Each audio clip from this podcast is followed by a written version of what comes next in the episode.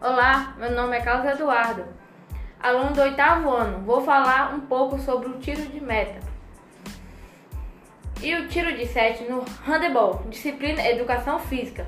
Então, o que é tiro de meta? Tiro de meta é cobrado quando o adversário arremessa e a bola sai pela linha do fundo, tocada ou não pelo goleiro. Somente o goleiro pode executar o tiro de meta. Vamos lá para o tiro de 7 metros. E está para o handebol como um pênalti, está para o futebol e futsal. O tiro de 7 metros deve ser arremessado sem a barreira ou impedimento, estando apenas o goleiro à frente do gol.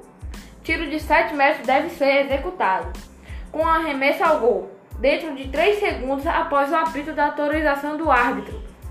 Após a cobrança, a bola só poderá ser tocada novamente pelo jogador e ou time cobrador depois de ter sido tocada por um jogador adversário ou ter tocado a baliza. Enfim, ele possui esse nome pelo fato da marca que indica o local da cobrança. Na falta está exatamente 7 metros do gol.